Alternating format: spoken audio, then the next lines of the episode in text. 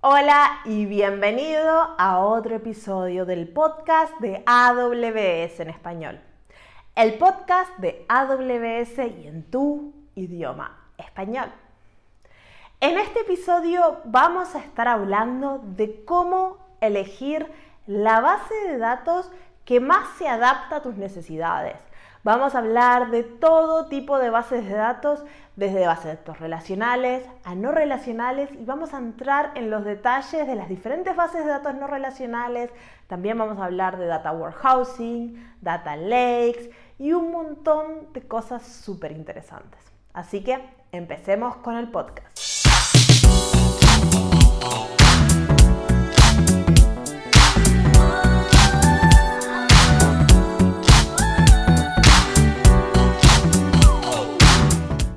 Hola, mi nombre es Marcia Villalba y soy Developer Advocate para AWS.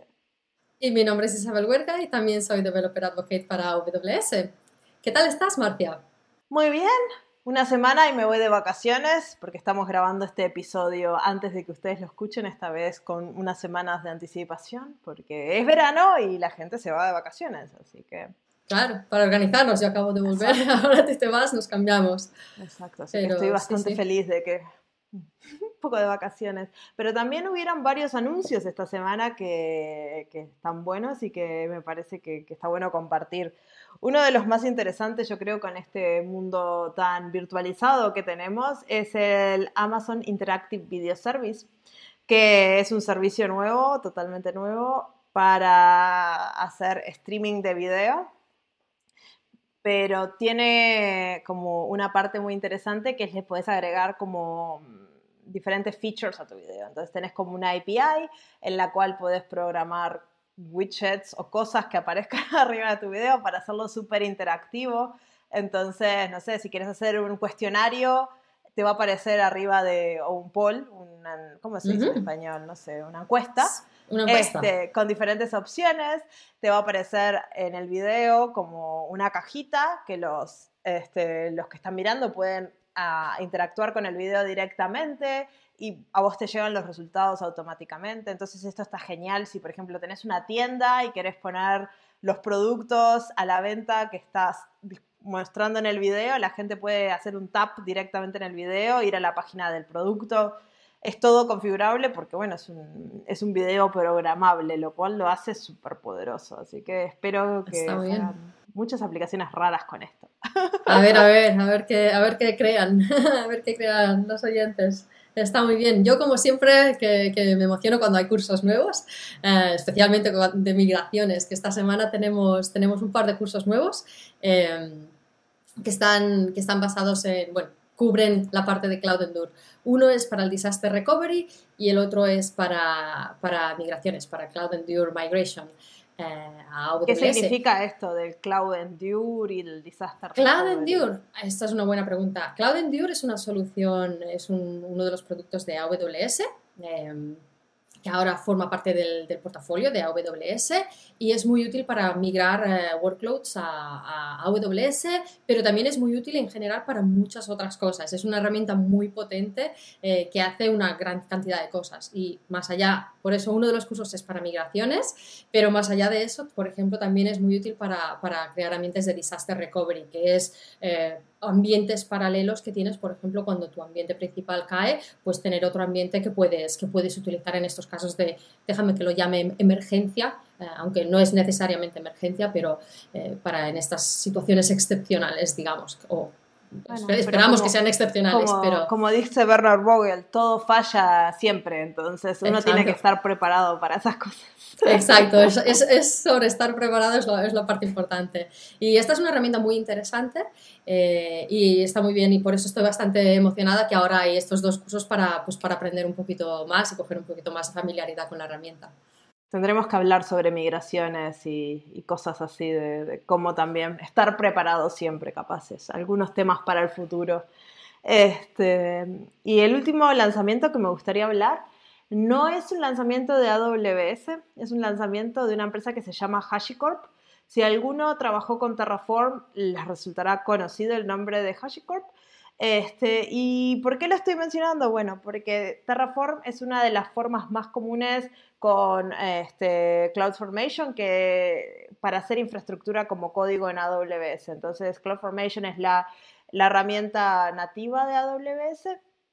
Y después está Terraform, que es una, herramienta de, terceros, de HashiCorp, que se usan un montón y los dos tienen beneficios muy parecidos y bueno, y es muy usada. Y lo que hicieron la, gente de HashiCorp es lanzaron integración para CDK en Terraform. Entonces, básicamente CDK es una herramienta que permite crear infraestructura como código, como código, lo cual es muy gracioso porque siempre que hablamos de infraestructura como código hablamos de cosas como CloudFormation o Terraform, que en verdad son infraestructura como configuración, porque no es código, estamos haciendo como definiendo diferentes configuraciones, pero no es un código como el que nosotros estamos acostumbrados, que es un código que ejecuta, que, tiene, estos son configuraciones, bueno, yo quiero este, que mi máquina virtual tenga este tamaño, que tenga este sistema operativo, que tenga esta entrada para la seguridad, este firewall, abrir esta puerta,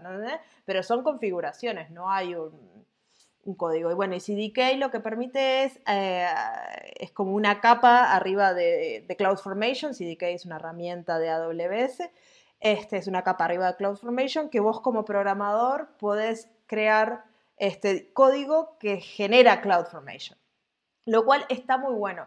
Por ejemplo, si vas a escribir una VPC, una de estas redes privadas en AWS y lo vas a hacer en CloudFormation, te lleva unas 400 líneas de, de CloudFormation que es 400 líneas de configuración, que cuando vos lo pensás, no las necesitas esas 400 líneas. A ver, AWS necesita saber la configuración de todas esas cosas, pero vos como desarrollador lo más probable es que uses muchos valores por defecto. Entonces lo que hace CDK es usa esos valores por defecto y vos con una línea de código este, orientado a objetos que usa TypeScript, Python, C Sharp, no sé qué otros lenguajes están disponibles, Java, este, puedes decir eh, BPC, new y le das los parámetros este, que pueden ser muy poquitos y con una línea te genera esas 400 líneas de código. Y eso está buenísimo este, si usas este, CloudFormation porque vas a tener el, script generado automáticamente. Pero mucha gente usa Terraform, que Terraform es básicamente lo mismo. Vos escribís diferentes configuraciones con otra sintaxis este, y te genera infraestructura en AWS. Pero bueno, si querían usar CD, este, CDK tenían que mezclar Terraform con CloudFormation y mucha gente no quiere mezclar, quiere que sea más puro y ahora con esta nueva herramienta se puede hacer y me parece genial porque yo soy una persona de infraestructura como código 100%, no hay otra forma de hacer las cosas y me hace feliz. Sí, no, la, verdad que sí, que es que sí, siempre que se pueda, siempre recomendamos ah, lo mismo, ¿no? Pues hacer lo máximo posible cosas que sean que se pueden repetir, que estén automatizadas, pues para eso, minimizar el, el número de errores y también para poder reutilizar lo que, lo que ya se ha creado y no estar ahí repitiendo siempre lo mismo. Muy bien, pues ¿cuál es el tema de, esta, de este capítulo, de este episodio? Este episodio va a ser sobre elegir bases de datos, elegir la base de datos correcta para el problema que tenés. Porque este episodio sale de, hablar con mucha gente y siempre caer en las bases de datos relacionales. Yo hace por lo menos, no sé, cuántos años que no uso una base de datos relacional. Y, este, y después que las abandoné, nunca más necesité volver. Y siempre me interesa mucho cuando hablo con otros desarrolladores de, de, por qué para ellos es tan importante usar una base de datos relacional. Entonces yo creo que este episodio quiero que, que mostremos un poco todas las alternativas que hay. No vamos a entrar en los detalles, este, porque hay muchas, muchas, muchas, muchas porque Tenemos solo tiempo limitado. Exacto. Pero si quieren que entremos en los detalles, nos dicen, nos dejan en los comentarios, nos mandan un mail al correo que está en la descripción del episodio y nos dicen qué servicios, qué temas les interesan y nosotros podemos encontrar o personas para entrevistar o nosotras mismas para hablar más en detalle de las diferentes bases de datos, porque están muy buenas algunas y son súper poderosas, pero bueno, Así que eso para que lo tengan en cuenta si algo quieren saber más. Y yo creo que vamos a empezar por el principio, bases de datos relacionales. Exacto, iba a decir por las que te gustan, por las relacionales. Bueno, yo creo que, que, tiene sentido un poco por lo que dices tú, porque todavía están muy utilizadas y, una de las cosas que queremos hacer hoy es aquí desmontar el mito de bases de datos relacionales para todos. Eh, pero se siguen siendo, siguen, hay muchísima gente que todavía las utiliza y, y de hecho es, han estado ahí desde hace, vamos, yo desde que recuerdo, desde que estudiaba ya habían bases de datos relacionales, eh, así que no, no, no, es un invento nuevo. Pero bueno, pero como siguen, siguen siendo utilizadas, pues AWS también proporciona servicios para bases de datos relacionales. Exacto. Eh, pero capaz podríamos hablar un poquito, al menos a mí siempre me gustan las historias, ¿no? De, de contar de por qué terminamos en las bases de datos relacionales. Porque yo creo que eso también nos puede ayudar a entender de por qué no las bases relacionales. Entonces, Cierto. Si, si nosotros pensamos allá en los 70, donde había dinosaurios caminando por la calle, este, y, y, les preguntamos, no sé, a nuestros padres, porque yo en los 70 no había nacido, este, ¿cuánto salía un disco duro? Nuestros ah, padres iban a tener que hacer una inversión en el banco para comprar, no sé, 6 megas, así. Y, ni siquiera, ni siquiera. en los 70. Pero yo me acuerdo que la primera computadora que tuve, si tenías 100 megas de disco duro, era un avión. No sé, era como. El, el espacio era algo súper, súper, súper, súper importante. Y también no había internet no había, no había el concepto de que la información es oro y es más valiosa que el petróleo. Entonces las empresas guardaban lo necesario, no guardaban todo. O sea, cada clic que los usuarios hacían en las aplicaciones no eran guardadas. O sea, y también este, la información era más simple, porque los casos de uso en, esa, en ese momento eran, la computación ha evolucionado un montón. Entonces ahí empezó a surgir el movimiento de bases de datos relacionales que desde el punto de vista de, almacenamiento son muy, muy eficientes. Al uno desnormalizar las tablas, no hay información duplicada, este, todo está en, su estado más pequeño posible este, y lo que hay es mucho requerimiento de computación, porque donde se hace las operaciones son en los joins este, súper complicados este, y todo eso. Y con el tiempo, eso es algo que yo creo que en el sistema educativo se fue afincando, afincando, porque todos los profesores capaz aprendieron en los 70, al menos cuando yo era estudiante, este, y, y, en los 80 y en los 90, que todavía seguía eso, pero yo creo que alrededor de los 2000 y algo, cuando el Internet empezó a ser boom y las redes sociales y, lo que son las plataformas distribuidas a lo largo del mundo, tipo Facebook, este, incluso antes, eh, empresas tipo MySpace y cosas por el estilo empezaron a tener perfiles de, de, usuarios con millones, porque vos no hacías una aplicación local, era una aplicación distribuida a lo largo del mundo. Ahí empezaban a tener requerimientos un poco diferentes. Y además, el almacenamiento bajó de precio muchísimo. Pasamos de tener computadoras con suerte con 100 megas a en 10 años tener computadoras con gigas, teras, petas. Este, Street tiene un almacenamiento infinito. Este, por centavos. Claro, es cierto. Y todo eso llevó a que el tipo de información que nosotros almacenamos sea muy diferente que las empresas empiecen a evaluar la información desde otro punto de vista, a querer tener todos los movimientos de sus usuarios, de cómo usan las aplicaciones para poder monetizarlas mejor, eh, avanzar en frente a la competencia, retener a los usuarios, un montón de factores. Y eso lleva a que la forma que nosotros usamos nuestra, nuestro dato sea totalmente diferente. Y ahí entra que las bases de datos relacionales tradicionales, por cómo están construidas, no escalan correctamente. Y, este, y ahí es mi motivo en este mundo de no usen. Cambiar. bueno, yo, diría que tienen sentido, tiene sentido todavía en algunos casos. Sí, claro, claro, Tienen limitaciones, hay que ser conscientes. Pero hay que ser conscientes. Y yo creo que muchas veces no somos conscientes de este, por qué elegimos una base de datos enfrente a otra y después cuando nuestra aplicación se vuelve viral, gigante, empezamos a tener problemas de, de performance en nuestra aplicación y ya no sabemos cómo arreglarlo y terminamos haciendo una migración a una máquina más grande o a otra cosa. Este, que, y, yo creo que la idea de, de, lo que tenemos que hablar es de los diferentes casos de uso para las diferentes bases de datos para, para que elijan correctamente desde el principio. Claro que sí. Claro, además es, es lo que dices tú, es los tipos de datos no solo de cómo vas a, es de cómo vas a almacenarlos y de cómo vas a acceder, eh, va a definir pues que tus diferentes necesidades y, y, es a partir de tus necesidades que deberías elegir la solución y no vamos a poner una base de datos relacional y luego construir a ver alrededor cómo usarla. Yo creo que hay como tres este, como dimensiones para pensar en cómo elegir la base de datos correcta o qué tipo de datos tenés. El primero es la cantidad de información que vas a guardar, el tamaño de tu base de datos. No es lo mismo cuando tenés este, datos que son como limitados. Todos los empleados de tu empresa. Tu empresa puede crecer mucho, pero no vas a tener billones. O vas a seguir todos los clics que hace alguien. Eso es muy ilimitado. O vas a hacer una red social y tu intención es uh, conquistar el mundo. Eso es muy ilimitado, porque la gente sigue creciendo y son billones de registros.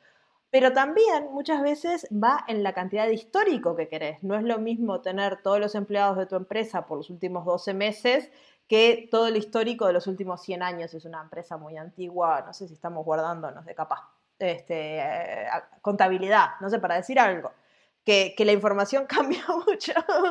Este, la otra dimensión que tenemos es este, la cantidad de veces que vamos a acceder a esa data y cómo la vamos a acceder. Como vos decías, no es lo mismo leer, escribir.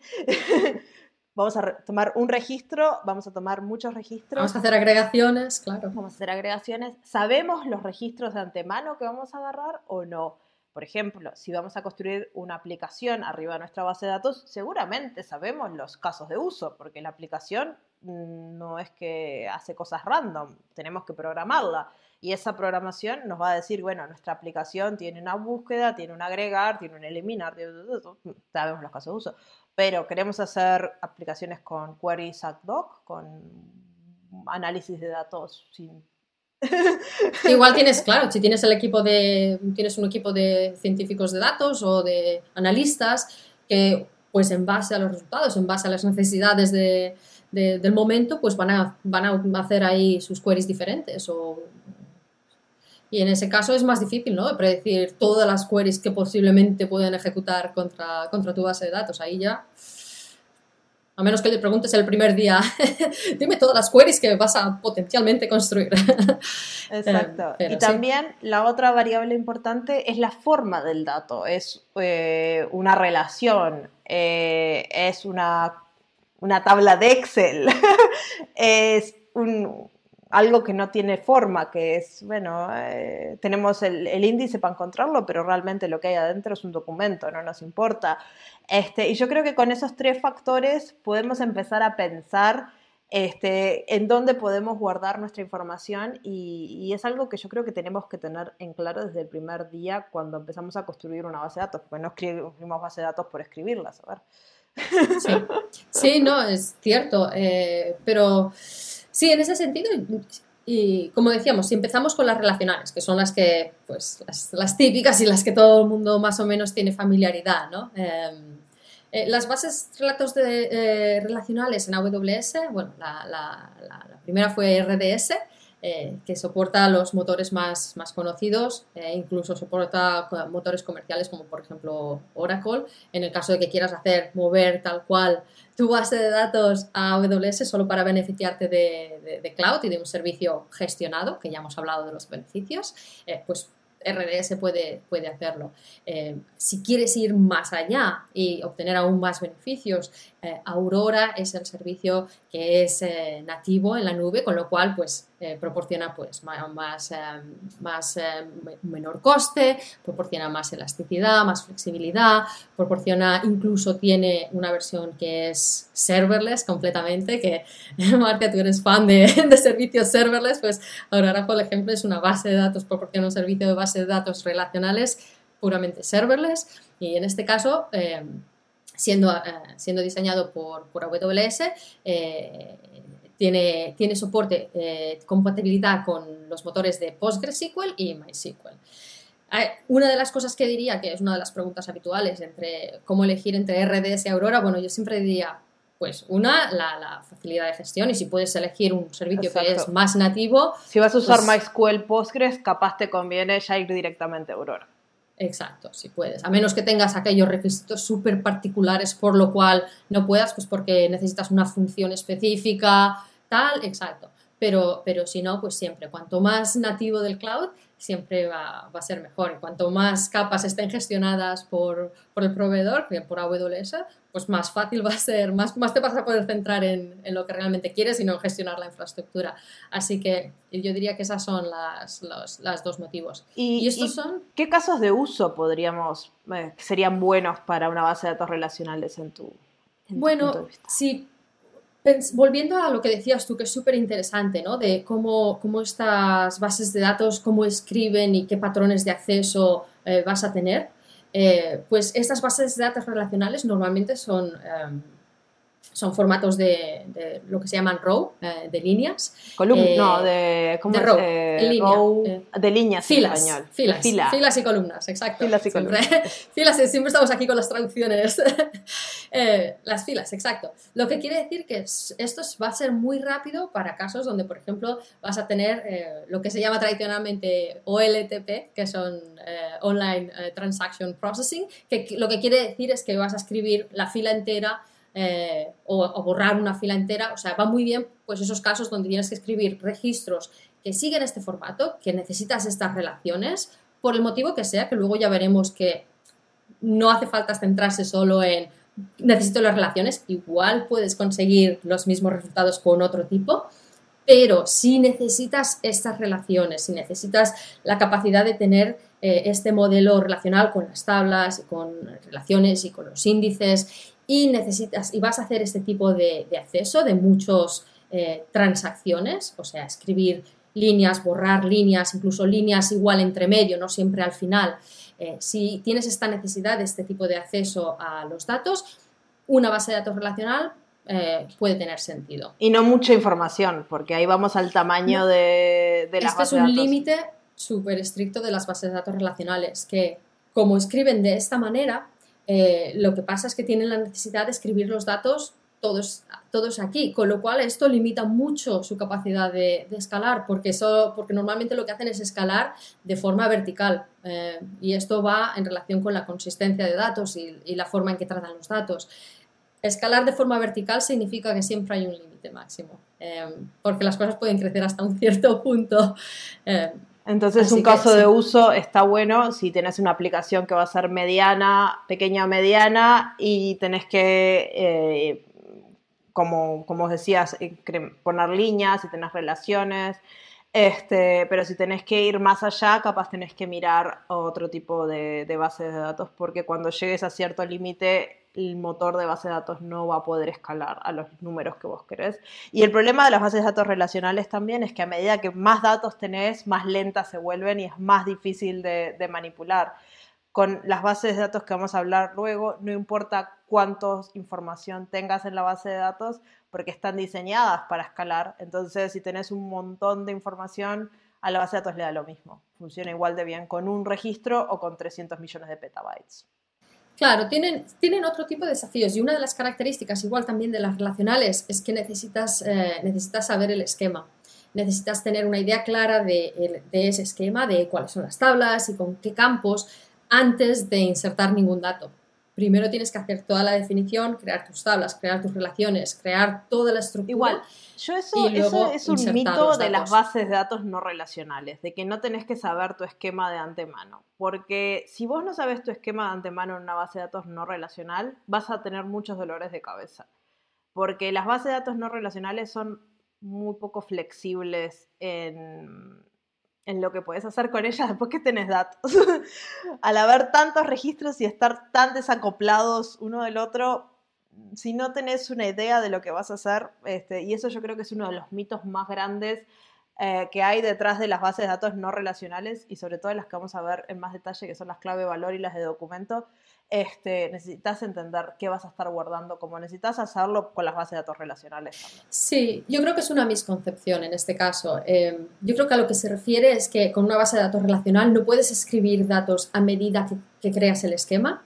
Primero tienes que crear la tabla con una clara definición de las columnas y el tipo de dato que vas a insertar en esa columna, si es un número, si es un string, si es unas letras. Tienes que hacer esa definición antes de insertar ningún registro. Y con la no relacional, no es que no hace falta saber nada, que puedes ir a lo loco a voy a insertar ahí lo que sea, es que cuando insertas el registro es Ah, cuando no haces la definición. Eh, pero yo creo que sí, que tienes razón, que muchas veces se interpreta como, ah, no hace falta que sepas lo que vas a escribir, tú ves ahí cambiando cosas, ¿no? A ver, ves cambiando, no, no, no, no, no, cambiando no. Lo ideal es tener una idea clara de, pues lo que decías, ¿no? De, de cómo vas a escribir, de cómo vas a acceder a estos datos, de qué es, qué es lo que va, cómo se va a utilizar esta información, estos, estos datos. Y otro caso de uso que yo creo que es fundamental de las bases de datos no relacionales, sobre todo en AWS, es la capacidad de, de migrar a la nube. Porque, a ver, no vas a hacer tres migraciones a la vez, no vas a migrar de tu base de datos en tu centro de datos y además hacer una migración a Dynamo todo a la vez porque te vuelves loco. Entonces, si vos eh, migrás a la nube, migrás lift and shift, tirar y levantar Claro. y tirar, como le digo yo, y, y le haces una migración capaz a Aurora o a RDS, sencilla, traes lo que tenés, ya no tocas y, y después poco a poco vas, vas migrando y, y de esa forma también este, vas aprovechando los beneficios de la nube, pero el- yo creo que los, los modelos de, de base de datos relacionales en la nube son fundamentales para la gente que quiere traer sus cargas de trabajo ya. Sí, em, y además está muy bien esto que hablas de, de las migraciones. Tenemos una, una herramienta eh, que, que- que voy, a, voy a aprovechar para mencionar ahí porque también soy súper apasionada de esta herramienta DMS, eh, Database Migration Service, que es súper útil eh, porque viene, incluye el SCT, el Schema Conversion Tool, y es súper útil no solo para migrar, o sea, te va a ayudar a migrar los datos, te hace la conversión del esquema normalmente automáticamente y las ¿Qué cosas que no significa eso? pueda. ¿Que puedes migrar de Oracle a MySQL? Por ejemplo, bueno, o Wow. Postgres, Ah, pero sí, pero sí, por sí. decir algo así que sea heterogéneo. Exacto. Pero incluso si no quieres utilizar, yo lo que recomiendo es eh, prueba SCT, ni que sea por el report. Porque puedes utilizar, te instalas esta, esta herramienta y puedes generar un report, le dices, este es el source, este es el origen y lo quiero migrar a esta destinación. Y te genera un report que te dice, mira, todo esto lo podría convertir automáticamente y estas, no las puedo, estas cosas no las puedo convertir, pero estas son las acciones que puedes hacer para, para hacer la migración. Así que te puede, ni que sea antes de hacer la migración, para darte una idea de cuánto, de, qué- de la complejidad, cuánto, exacto, de cómo va a ser de difícil. O igual no, igual es súper fácil y te lo hace todo automáticamente. Em, pero y si no, también te va, a, te va a decir las partes que no puede hacer en automático y qué acciones, tiene, qué, acciones tendrías que, que hacer para, para hacer factible esa, esa migración. Así que es súper útil y SCT está, está, es gratuita, está, es parte de, de DMS y yo siempre, siempre que puedo la, la menciono porque ni que sea por el report ese, para mí es fantástico, te da ahí ya la idea sí, de, de claro. tu plan de migración, de lo Exacto. que va a ser difícil, sí, sí. Porque Migrar una base de datos siempre es muy doloroso porque lo más valioso que tiene una empresa hoy en día son sus datos. O sea, lo demás se puede reconvertir, pero si perdés los datos es como... "Ah". Claro, es el valor. Sí, sí, es terrible. Así que, sí, sí. Pues estas son las relacionales y ya hemos, ya hemos ya empezado, empezado aquí a, a dar una pista de por qué, de muchos de los casos donde es mejor otro tipo de soluciones. ¿no? Sí. Ahora me gustaría hablar un poquito de, de las bases de datos no relacionales más tradicionales, que son las bases de datos de documentos y las bases de datos de clave valor. Voy a empezar hablando de, de DocumentDB, este, que es una base de datos de documentos. Es básicamente una versión de MongoDB, si están acostumbrados a usar Mongo, en AWS. Este, ¿Y qué es una base de datos de documento? Bueno, tenés un, ID por la cual podés encontrar este documento y después dentro del documento tenés un, un blob de cosas. Y, este, y a mí esa base de datos mm, me gustan, pero no es la que yo uso más. Este, me parece que está bueno si realmente no tenés que hacer muchas operaciones en, la- en los datos, no necesitas búsquedas muy complejas, pero para para mí la base de datos estrella y mi base de datos favorita, yo creo que ya lo dije en el episodio de, Serverless, es, Dynamo. Y Dynamo es, una base, es un servicio de base de datos, no es una base de datos de, de clave-valor. Básicamente tenés una clave, que es la partición, este, y después tenés un, un montón de atributos que no son obligatorios y este y cuando lo modelas de correctamente, Dynamo básicamente te permite hacer un montón de cosas este, de las que te permitían hacer las bases de datos relacionales en nuestras aplicaciones, ¿no? A ver, Dynamo tiene sus limitaciones, no sirve para todo, como ya dije, no hay una base de datos que sirva para todo, este, pero yo creo que Dynamo es un muy buen sustituto para aplicaciones modernas, de esas para aplicaciones donde sabemos los casos de uso, porque realmente es una aplicación, sabemos lo que, lo que vamos a hacer, ¿no? Porque tenemos que programar esos casos de uso, ¿no? No es que son random y, pasan cosas. Entonces tenemos como ciertos casos de uso que podemos eh, diseñar nuestras tablas de Dynamo para que sean súper eficientes. ¿Cómo funciona Dynamo? Dynamo está distribuida este, en muchos nodos y cuando vos guardás un elemento en, esta base de datos eh, no relacional, en esta base de datos eh, clave valor, básicamente Dynamo va a hacer un hash de esa, de esa ID y en base a ese hash va a decidir en qué nodo o partición va a guardar este, este elemento. Y esta es la distribución física de los elementos. Entonces, esto hace que, y vos no tenés que preocuparte porque en otras bases de datos de clave valor vos tenés que ir agregando nodos y manteniendo este, este anillo de nodos, pero en el caso de Dynamo eso es totalmente transparente para ti, no tenés que hacer nada. Este, y eso va a decir en qué parte física va a estar guardada esta, este, este, este valor. Y cuando tenés que ir a buscarlo es súper rápido, porque como no importa cuánta información tenés, básicamente está diseñado para traer cosas en base a un identificador. Y, este, y esto vos lo pensás y decir, pero yo no tengo cosas con identificadores todo el tiempo. Pero sí, hay, hay muchísimos patrones de diseño para hacer aplicaciones con Dynamo o con, clave valor, pero Dynamo tiene muchas características que lo hacen muy, muy flexible porque está diseñada para aplicaciones modernas, para aplicaciones serverless, es una base de datos diseñada por AWS también. Y, este, y, y puedes hacer queries súper complejas porque no estás haciendo queries a nivel de cómputo, vos estás diseñando la tabla para que soporte esas queries. Entonces, vos en Dynamo tenés el concepto de la clave primaria, es el concepto de lo que se llama sort key, que es la clave de ordenación. Entonces, dentro de cada partición puedes tener muchos elementos este, que estén ordenados en base a esta eh, sort key. Este, y luego tenés los que se llaman los índices globales y los índices locales. Los índices locales yo los uso muy poco, pero los índices globales lo que hacen es te replican la información ordenada diferente este, automáticamente. Entonces, vos jugando un poco con las particiones, las sort keys y los índices globales que tienen sus particiones y sus sort keys, podés crear tablas y queries súper complejas que son extremadamente rápidas. Y cuando hablo de extremadamente rápido, estamos hablando de milisegundos para bases de datos enormes.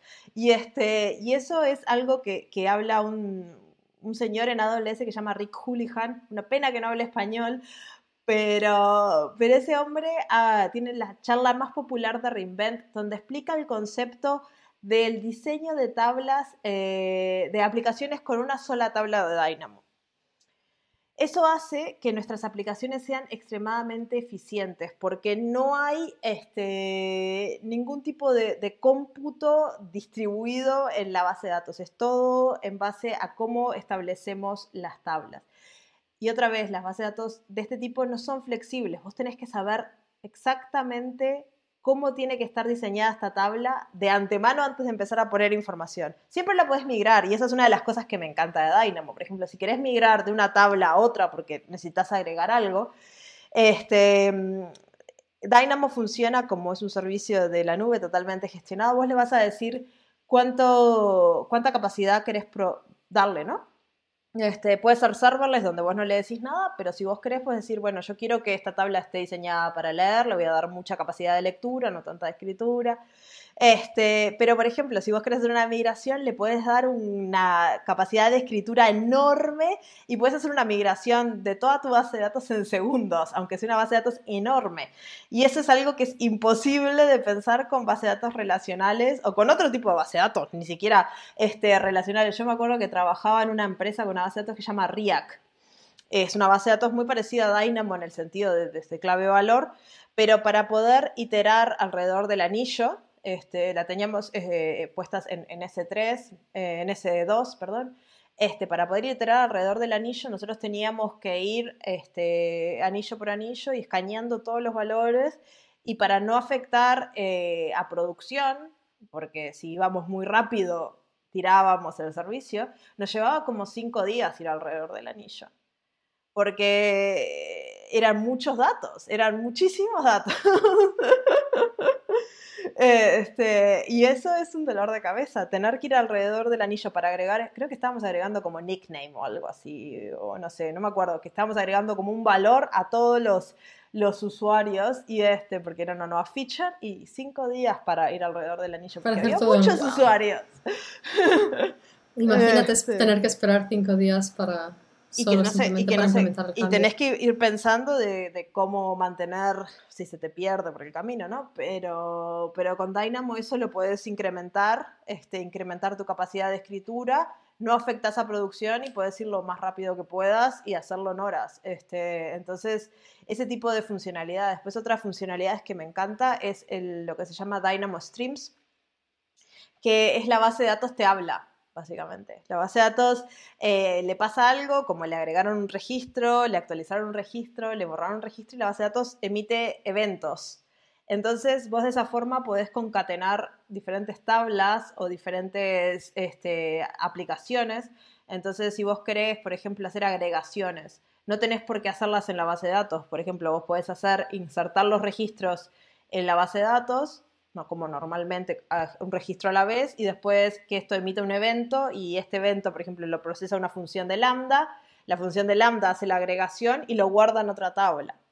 Entonces ahí desacoplas este, todo tu, procesamiento de las bases de datos, que a veces en las bases de datos relacionales, cuando tenemos estos triggers que hacen operaciones en la base de datos, impactan un montón la performance de toda la base de datos en, en general. Si las operaciones que hacen los triggers son muy complejas, toda la base de datos se ve afectada. Este, después, Dynamo también tiene transacciones. No son transacciones como las que estamos acostumbrados de las bases de datos relacionales, pero son transacciones en las cuales la consistencia y la integridad de los datos está, está eh, asegurada antes y después de la, de la operación, pero son transacciones que no bloquean. Entonces, no sé si alguna vez te pasó que vas a hacer una operación y el registro una base de datos relacionales, el registro está, está bloqueado y terminas con un deadlock. Este, bueno, en Dynamo eso no te pasa, eh, puedes hacer transacciones y, las transacciones no son bloqueantes, lo cual hace que, sea mucho más fácil hacer operaciones si, si necesitas hacer cosas que tengan este, la capacidad transaccional. Entonces, tiene un montón de beneficios que están diseñadas para, trabajar en, aplicaciones modernas y realmente si están pensando en arrancar una aplicación este, de cero, yo les recomiendo invertir tiempo en aprender Dynamo porque les va a sacar un montón de dolor de cabezas en el futuro que les trae la base de datos relacionales simplemente por existir. Sí, se adapta, se adapta a muchísimos casos de uso sobre, todo para aplicaciones, o sea, no lo uses para hacer queries ad hoc porque no funciona. O sea, Dynamo, si no sabes lo que vas a hacer, es muy malo para eso, porque no es flexible. Si vos no diseñas la tabla de forma correcta, vas a tener que hacer migraciones cada vez que, este, si estás sobre todo al principio del desarrollo de tu aplicación, puede pasar que termines migrando 47 veces. Migrar es muy fácil después que aprendes, pero pero no es una base de datos que vos le vayas agregando cosas y, no, para hacerla óptima vas a tener que tener unos casos de uso muy bien definidos, una estructura de datos muy bien definida, pero después que lo tenés es extremadamente performante y, puedes hacer las migraciones este, sin afectar a tu producción también, que también eso es súper importante, que con las bases de datos relacionales tradicionales no puedes. Desde luego. Desde luego. Y es, dentro de las no relacionales em, que comentabas, ¿no? Lo de clave, valor y comentabas también la de, lo de documentos, ¿no? Y también hay este otro tipo que es el de Keyspace, uh, que igual es menos conocido, pero hay, todavía hay algunos, uh, hay algunos uh, usuarios que, que, utilizan Cassandra. Sí, bueno, Cassandra es súper usada. Yo creo que fuera, de, datos, sí. fuera de, de, dentro de AWS, este, mucha gente usa Cassandra en vez de usar Dynamo si no están dentro, porque la puedes hostear. Y este, contanos un poco de Cassandra. Exacto, y pues Cassandra es uno de estos databases que son de tipo Keyspace, eh, que básicamente una de las diferencias eh, fundamentales es que, eh, que también te, distribuyen los datos en por columnas, en grupos. Em, y esto tiene consideraciones. Yo lo que digo es, tiene sus casos de uso específicos. Em, pero el servicio que tiene Amazon, que es Amazon Keyspace, el nombre es bastante, es bastante obvio, pero vamos a, decirlo, que se llama también así, eh, Amazon Keyspace. Eh, y este servicio es perfecto pues, si tienes Cassandra para migrarlo al cloud. Eh, la única consideración que, diría es precisamente por esta particularidad de cómo, de cómo están los datos agrupados. esto va muy bien para agrupaciones, pero cuidado con las escrituras, porque ahora las escrituras ya no son, si tienes que escribir, tienes que tienes que también escribirlas en el, en el grupo de, de columnas eh, ah, donde corresponde, con lo cual las escrituras van a ser más lentas. Pero bueno, que si tienes que si estás utilizando Cassandra y quieres moverlo al cloud, pues también tienes el servicio para, Pero muchas veces las aplicaciones son altas en read y pocos writes. Porque claro, si vos pensás, por ejemplo, no sé, un no sé, una típica página de datos de e-commerce va a tener muchísimos reads, pero muy pocos writes, muy pocas escrituras, porque capaz escriben cuando agregan productos nuevos, pero después la mayor parte del tiempo es gente que está leyendo. Entonces, también hay que entender que estás, que estás programando. Claro, y si necesitas hacer esas agregaciones, por ejemplo, por tipos, por columnas, pues entonces es perfecto, porque como ya agrupa los datos por ti, pues va a ser más rápido en ese sentido. Pero por eso es, es un poco cada servicio tiene sus peculiaridades y por eso se adaptan, claro, se adaptan a diferentes casos de uso. Por eso mencionábamos, ¿no? Piensa un poco en qué tipos de datos, cuántos datos, cuáles son tus patrones de acceso y en base a eso pues elige el servicio que o el tipo de base de datos que se adecue más. Y una cosa que me gustaría recalcar es que como todas estas bases de datos de las cuales estamos hablando ahora son tan fáciles de empezar a usar porque son servicios gestionados, vos podés mezclar en una misma aplicación múltiples bases de datos. No es que tenés que casarte con una no, por ejemplo, un ejemplo, este, tenés una aplicación de e-commerce, para volver al ejemplo anterior. Entonces vos tenés tu información capaz guardada en Dynamo o en Cassandra, los, libros, ¿no? Ponele que sea una, aplicación de libros, Amazon. por ejemplo. que, que tiene toda su información guardada en Dynamo. Este, pero después puedes, por ejemplo, tener, ahora vamos a hablar de las bases de datos de grafos que nos ayudan a tener relaciones, entonces puedes hacer que este producto lo recomendó este y puedes generar toda esa recomendación en otra base de datos. Después querés tener, no sé, una tabla de, los libros más vendidos y eso lo puedes tener en otra base de datos. Querés hacer búsqueda, lo puedes tener, y ahora vamos a hablar de todos esos tipos de bases de datos, pero no tenés que casarte con una para resolver todos los casos de uso dentro de tu aplicación. Podés tener ciertos casos de uso que son para una base de datos y otros que van en otra base de datos y todo fluye y sobre todo, por ejemplo, usando Dynamo Streams. Este, está buenísimo porque, por ejemplo, imagínate que vos tenés este, este Amazon.com que estamos construyendo. Todos nuestros libros están guardados ahí. Cada vez que agregamos un libro, populamos nuestros índices de búsqueda, populamos nuestra base de datos de recomendaciones, cada vez que hacemos un nuevo, este, una nueva compra, podemos usar estos streams también para, para llenar nuestras tablas de los libros más vendidos y todo eso. Entonces, mm, estas bases de datos todas hablan entre ellas. y, este, y eso es algo que yo creo que, que mucha gente a veces no se da cuenta de, de que piensan que tienen que elegir una base de datos relacionales porque es la que funciona para todo y no, no, no piensan que pueden ir mezclando y combinando y, este, y para mí eso es algo súper poderoso de lo que tienen estos sistemas que son tan sencillos de usar con APIs básicamente y armas tu puzzle. Este, y hablando de base de datos de grafos, que lo mencioné por arriba y lo voy a mencionar por arriba, este, tenemos Neptune, este, que es la base de datos de grafos de AWS. Es una base de datos, las bases de datos de grafos lo que te permiten es gestionar relaciones. Y no cuando me refiero a relaciones, las relaciones de las tablas, sino relaciones entre cosas.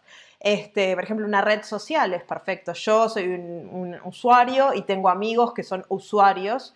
Entonces, todas estas relaciones son muy fáciles de gestionar en, en una red de grafos. En una red relacional o en una red con una base de datos de Dynamo, eh, lleva mucho dolor de cabeza de armar, porque estas bases de datos están diseñadas para eso, para tener nodos y que esos nodos tengan relaciones y cosas así. Entonces, por ejemplo, para hacer eh, recomendaciones de libros o de productos también, porque tenés productos que se recomiendan a otros productos y así este, podés usar estas bases de datos para eso. Y, Neptune es un servicio gestionado de AWS para, para eso. Sí, yo siempre pienso, cuando decías lo de imagínate hacer esto en una base de datos relacional o no relacional, ¿no? Y el ejemplo que pones tú es fantástico, eh, de redes sociales y buscar los amigos de los amigos de los amigos, ¿no? Porque imagínate, en una relacional sí que es verdad que tienes esa relación, pero ¿cuántas veces tendrías que viajar y cuántas veces tendrías que iterar sobre cada una de esas iteraciones? Cuando empiezas a hacer este tipo de viajes sobre la misma iteración y sobre la misma relación, entonces tiene sentido, te das cuenta que estás viajando por la relación y no por la entidad. Eh, y en una no relacional, intentar hacer esto donde ni siquiera hay relaciones, ya diría, mm, no. Dynamo no, está diseñada para esto. A ver, lo podés hacer, suerte en pila. Pero sí, sí, claro, pero ya es un modelo que ni siquiera tiene el concepto de relación, así que imagínate muchísima más complejidad. Este, y después tenemos otras bases de datos que mencioné para, para mi ejemplo del Amazon.com que estamos construyendo, que son las bases de datos de memorias. Y en verdad estos son grandes calles que vamos a poner antes de, nuestra aplicación para que sea más rápido. Y AWS tiene dos sabores de esto, que es el Memcache, toda la vida para, para el caché, queremos que vaya más rápido, puff, ponemos algo ahí y, y ta. Y después una que me parece bastante interesante que es Redis. Y yo creo que Redis es, es para cuando queremos estructuras de datos este, que no son persistentes por mucho tiempo y que tiene un tipo de estructura, ¿no? Porque el, el, cache es un blob que ponemos en el cache, lo levantamos, lo tiramos y bueno, eso.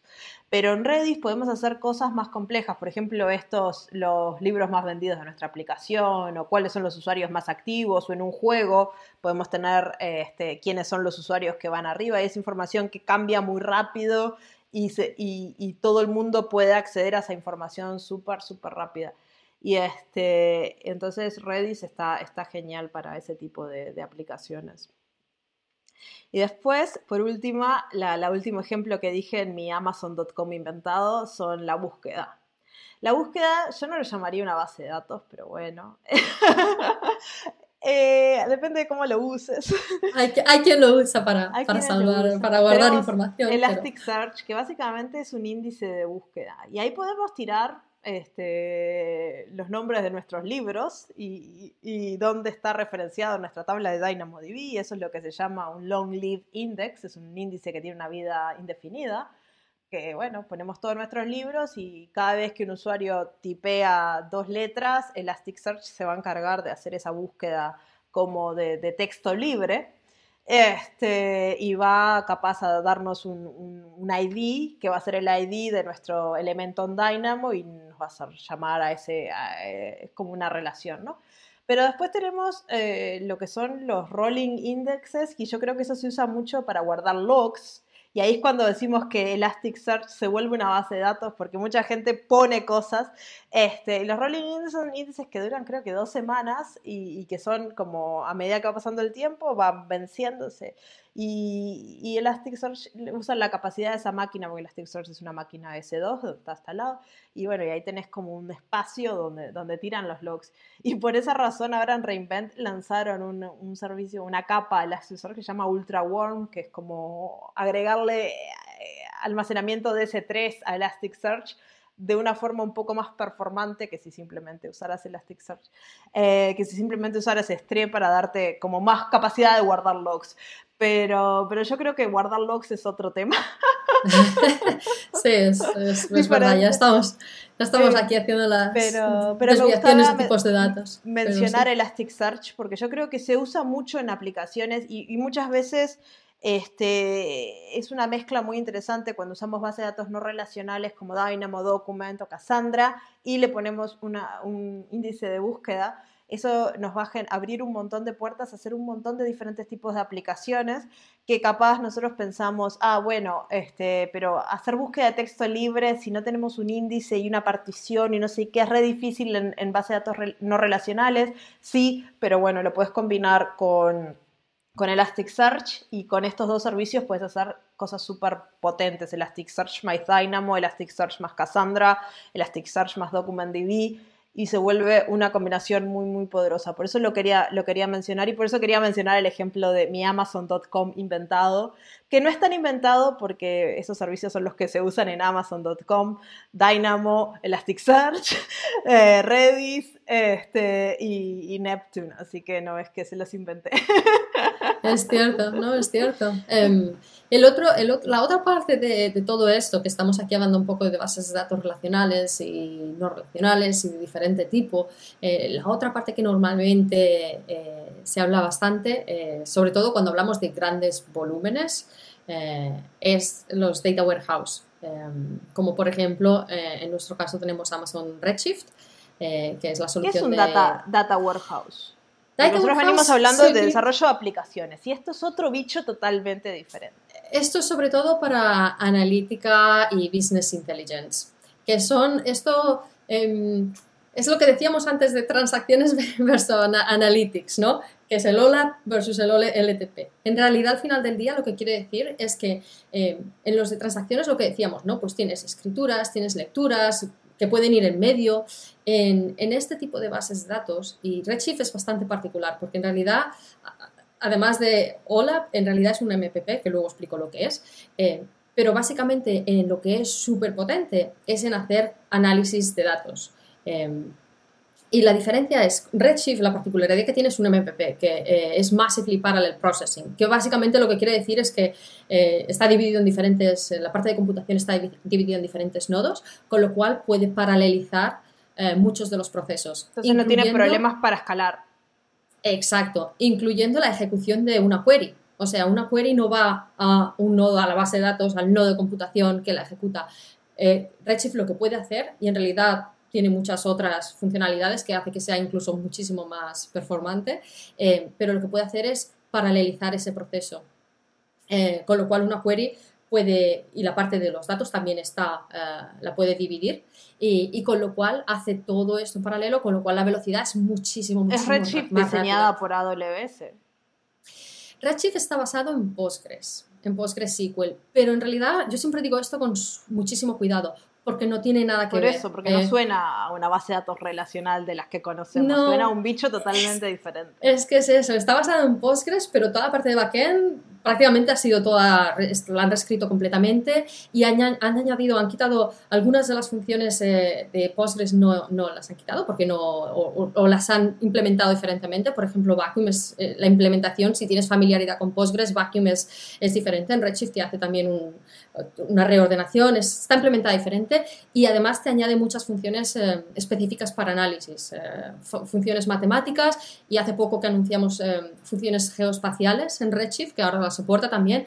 Así que, exacto, para ese tipo de casos donde tienes que hacer análisis en gran cantidad de datos y con funciones complejas de, de este tipo, Redshift es perfecto, paraleliza, tiene una capacidad de computación que puede, vamos, escala, además tiene lo que decíamos, muchas funcionalidades que hacen que pueda escalar a casi un número eh, ilimitado, virtualmente ilimitado de, queries, de usuarios, de, tamaño de datos también.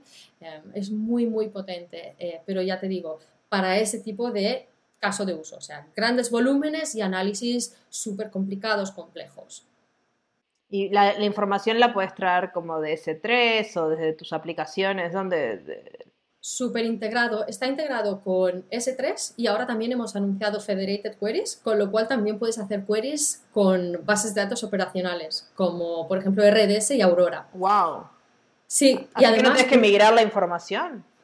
No, y además, eh, es, eh, de la forma en la que funcionan las Federated Queries, es que Redshift lo que hace es pasa una parte de, la, ejecución a tu base de datos operacional para que ejecute, para no, para no cargar, no impactar, así que ejecuta una parte en la parte de relacional y una parte en Redshift, así que maximiza el utilizo de la parte de computación en, los dos lados, luego agrega y envía los resultados al Y afecta a, tu, a tu producción, en tu base de datos, de, por ejemplo, si tenés tu carga en RDS, afecta eso. Tienes que, tener en cuenta que, exacto, que una parte sí que la pasa a la base de datos operacional porque estás leyendo eh, datos de ahí eh, y el resultado lo pasa a Redshift y Redshift luego hace las agregaciones finales y las operaciones finales antes de mandar los resultados al cliente. Pero imagínate el potencial de poder hacer una query, una query a datos de Redshift, a datos en RDS o Aurora y a datos en S3 que están directamente sin moverlos y sin transformarlos, que eso también es uno de los problemas de, de Big Data es los ETLs o los ELT, depende de lo que te guste más hacer, eh, pero es todas estas transformaciones de preparar ETL los datos. transform y, eh, load. Exacto, Levantar los datos, transformarlos a algo y pasarlos a otra forma. Y cargarlos, claro, porque normalmente antes había que moverlos, había que prepararlos para, para la plataforma destinación y moverlos a la plataforma destinación y luego ya los podías analizar pero ahora con, con, con Redshift y con S3 eh, todo esto no hace falta. De hecho, este S3 es, es, la fundación para lo que llamamos los, los lagos de datos o los ¿Y qué data lakes. Pues básicamente eh, un data lake es un, es un repositorio eh, centralizado donde pones todos tus datos que pueden ser, que esta es la otra particularidad del, del lago de datos, es que puedes poner datos de cualquier tipo, estructurados pero también semi-estructurados o, o o sin estructura de ningún tipo. Mm, ¿Cómo sin estructura? Pues puedes tener, por ejemplo, eh, archivos CSV o en parquet, en formatos columnares, en formato de fila, pero también puedes poner ahí, en S3 puedes poner datos de todo lo que tipo. Quieras. Documento, en cualquier formato. Exacto, puedes poner, son objetos, ¿no? Y, y, la capacidad que tienes es, eh, teniendo el, lago de datos en S3 es que luego puedes utilizar otros ah, servicios. Puedes utilizar Redshift, por ejemplo, para hacer tus queries con Redshift Spectrum. Puedes combinar datos de S3 con Redshift sin moverlos, como siempre, sin moverlos, sin transformaciones, sin nada, directamente. Si los tienes en Parquet, pues los lee en Parquet y haces las queries directamente ahí. Eh, pero también puedes utilizar servicios como Athena o exacto o S3 Select. ¿Qué hace eh, Athena? Pues hace, te permite hacer queries directamente en los datos de S3. queries de SQL. Sin, transformar. Queries SQL. Sí, en este caso siempre estamos hablando de queries SQL. Claro, pero eso es eh, genial, porque vos pensar poder hacer queries de SQL sobre JSON es como, es súper potente. Porque vos te, sí podés con Atena. Claro, sí, sí, no, pero por eso digo, pero no suena es muy performante, pero si vos traes, por ejemplo, no sé, tenés una app que te da eventos de cada vez que un usuario hace un clic, después puedes crear una query de Atena sobre esos datos este, y encontrar cosas. A ver, va a demorarte dos millones de años porque JSON no es nada eficiente. Para eso tendrás que hacer un ETL, como decís vos, de transformar los datos a parqué o algo más eficiente para buscar. Pero podés hacer query sobre JSON y está, es súper potente. Claro. Para, claro, hombre, igual no para tus análisis de cada día, pero, simplemente para, ver.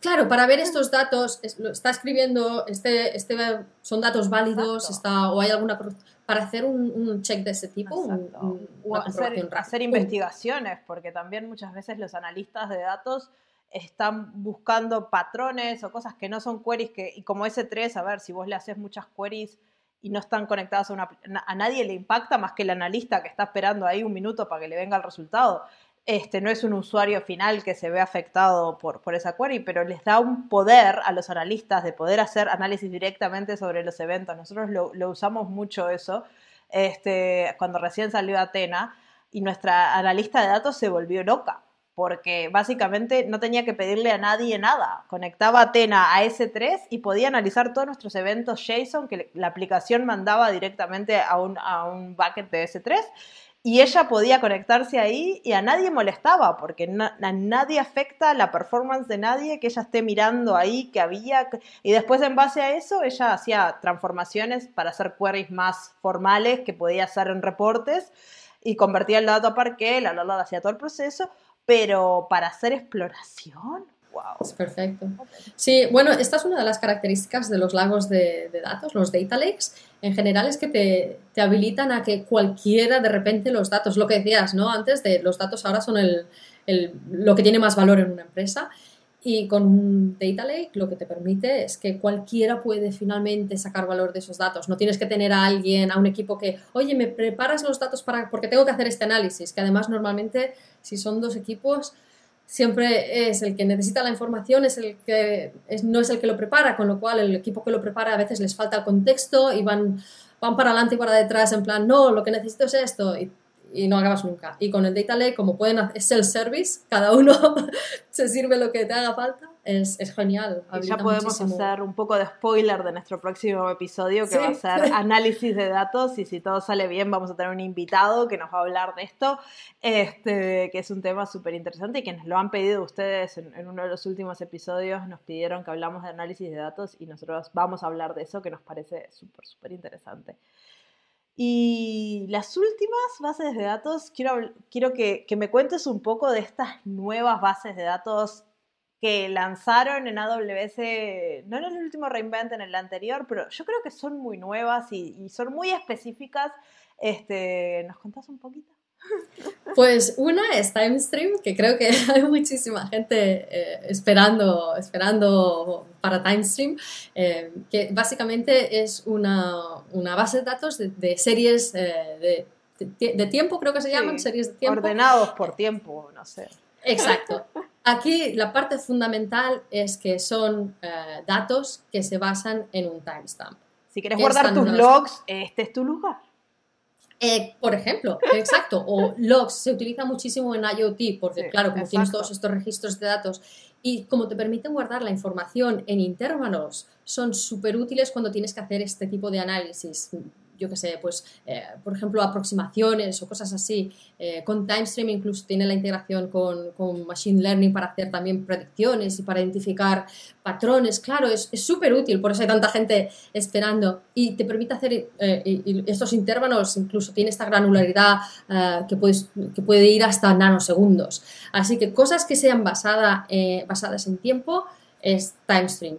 Y la otra parte que está disponible en preview, así que si a alguien le interesa, de momento, sí, por eso digo, ir a registrarse y pedir el, acceso a preview, que eso es algo que está bueno, que ustedes, si les interesa un servicio y ven que está disponible en preview, vayan, regístrense este, y, y bichen el servicio y den feedback, porque todos estos servicios nuevos están en, cuando están en preview, por algo les piden el correo y todo eso, es para poder hacerles preguntas y, y entender cómo ustedes usan el servicio no se recomienda que se usen estos servicios en preview para producción, para cargas de producción, porque pueden cambiar mucho hasta que vayan a, su disponibilidad global. Pero pueden pedir acceso, es simplemente llenar el formulario, esperar que les llegue el correo que les dieron el acceso y les va a aparecer en la consola y, jueguen con los servicios. Sí, y, lo que decía, una de las cosas muy interesantes que tú decías antes, ¿no? del impacto que tienen a veces, pues, eh, cuando, haces, cuando insertas datos con las queries de, de leer. Em, en este caso, con, con TimeStream, por ejemplo, están separadas, con lo cual no te impactan. Porque normalmente muchas veces lo que pasa es, sobre todo, por ejemplo, en IoT devices, cosas que son así eh, basadas en tiempo, que normalmente es lo que tienes es muchísimos, muchísimos registros. Y en este caso lo que hace es, eh, están separados, con lo cual no se impactan. La lectura y la escritura están separadas.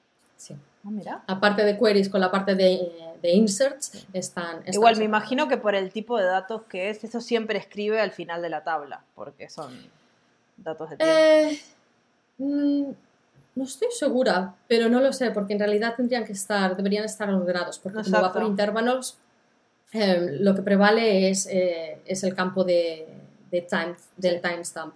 Que sería como la ID de la... Exacto, sí, en un mundo, sí, sí, pero sí. Y el otro que, que, es bastante interesante, que es bastante nuevo, eh, que aquí ya entramos en un, en un terreno que, en el que yo no tengo muchísimo conocimiento, que es el de blockchain, eh, pero, pero sí, pero también tenemos un, un, servicio que es el Quantum Ledger Database. Eh, básicamente esto lo que es es, es para datos inmutables, que es, por ejemplo, eh, imagínate datos que donde necesitamos estar absolutamente, que, tienen que ser auditables y necesitas estar absolutamente seguro que nos han hecho modificaciones. Y de la forma que funcionan es básicamente em, en estos ledger solo puedes añadir. Funciona que tú solo haces, eh, tú solo añades. Y el estado de la base de datos está siempre validado por funciones criptográficas. Entonces, si alguien lo cambia, la operación criptográfica fallaría sin tener el... Eh, entonces es como, no se puede cambiar básicamente. Siempre... No, es inmutable, solo puedes, solo puedes hacer, añadir, eh, no puedes ir y modificar. Y, tienes también la, la, historia como si fuera un transaction log, como dices tú, encriptada, así que tampoco no se puede modificar. Es súper potente para un montón de cosas de transacciones online, ya sean compra, venta, bancos online, eh, servicios de salud, este, operaciones gubernamentales, cuando queremos saber este, el estado de, las transacciones dentro de un gobierno. Si nosotros usamos este tipo de base de datos, es re difícil hacer chanchullos, como diríamos en mi país. Es imposible, claro, es inmutable. Este, este, tipo de base de datos, para mí, más allá de lo de blockchain, que creo que mm, es como una de las partes de blockchain, este tipo de base de datos, pero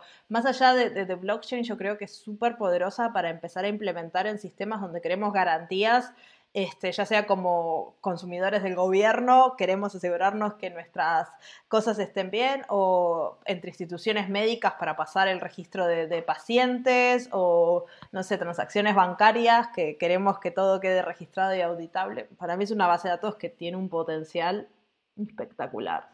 Sí, no, absolutamente. Así que sí, si, hace, hace falta una base de datos de este tipo, completamente imputable, entonces QLDB es es la solución, es el servicio que, proponemos. Así que mm, hemos mencionado no sé cuántos servicios. Muchísimos. pero, pero la idea yo creo que al final de cuentas yo quiero que se queden con la idea de que hay muchas más cosas allá de las bases de datos relacionales. Entiendan el tamaño el, del tipo de datos y la cantidad de operaciones que van a hacer y el tipo de operaciones que van a hacer en sus bases de datos para empezar a entender los casos de uso y también que no tienen que quedarse con una sola, pueden combinar si están haciendo una aplicación o incluso si tienen en su aplicación una cosa, en su warehouse otra. Este, es una combinación de, diferentes bases de datos y la, información, hoy en día el almacenamiento es muy barato, se puede duplicar, se puede tener distribuido en muchos lugares, no hay que quedarse con, con tener solo un registro de nuestro perfil del cliente solo en un lugar, podemos distribuirlo. De una forma ya, cierto. Este, pero yo creo que, después de este episodio al menos deben tener un montón de información para empezar a buscar más y, díganos qué les gustaría que hablemos, de qué base de datos les gustaría que entremos en los detalles. O... sí, a ver cuáles son más interesantes y necesitamos explorar más. Exacto, o buscar a alguien que sepa. También, bueno, la semana que viene, la semana que viene, el próximo episodio. El próximo eh, episodio. A ver si hablamos, sí, hablamos más, de, más de datos y análisis. Así que eso es todo por hoy. Muy bien, pues muchísimas gracias, Martia. Muchas gracias, Isabel, y nos vemos en dos semanas. Hasta el próximo episodio. Hasta el próximo episodio. Chao. Chao. Muchas gracias por escuchar el podcast hasta el final. Este fue otro episodio del podcast de AWS en español. Todos los links y todas las cosas que mencionamos durante el episodio las pueden encontrar en la descripción del mismo. También ahí pueden encontrar un correo en el cual nos pueden escribir y hacer sugerencias para temas que les interesaría escuchar en el futuro o personas que les gustaría que le hagamos una entrevista en el futuro. Muchas, muchas gracias por escuchar hasta el final y nos vemos en dos semanas en el próximo episodio del podcast de AWS en español. ¡Chao, chao!